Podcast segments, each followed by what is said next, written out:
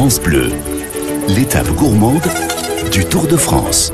Alors aujourd'hui Nathalie, vous vous êtes entre Saint-Dié-des-Vosges et Rochheim. C'est l'étape du jour pour nos coureuses.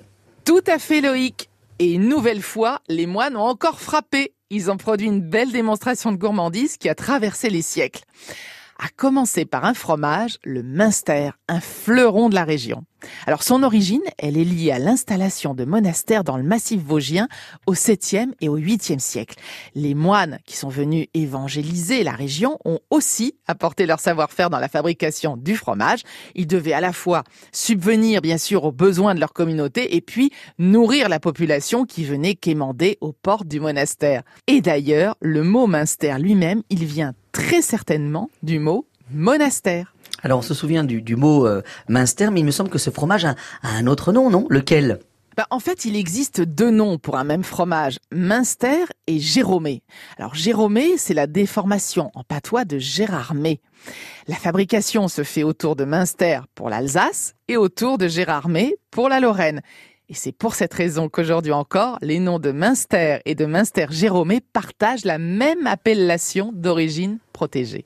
Alors Nathalie, je crois que les moines sont aussi à l'origine de l'autre spécialité dont vous allez nous parler là. Ah, d'après la légende, oui. Il s'agit du bretzel, ce biscuit alsacien croquant en forme de nœud et saupoudré de gros sel.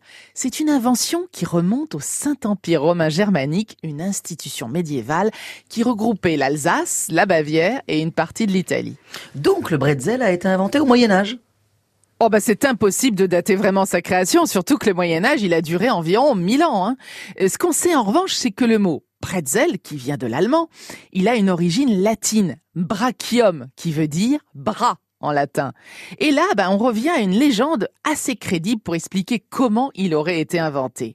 Dans un monastère proche du Rhin, le moine chargé de la confection du pain aurait imaginé cette forme si particulière en observant les autres moines prier les bras croisés.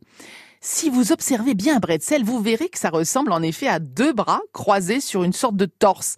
Et comme la langue que parlaient les moines à l'époque était le latin, la boucle est bouclée. Entre le Münster et le Bretzel, nos coureuses auront de quoi remplir leur musette sans oublier de faire le plein d'eau car les deux sont particulièrement salés.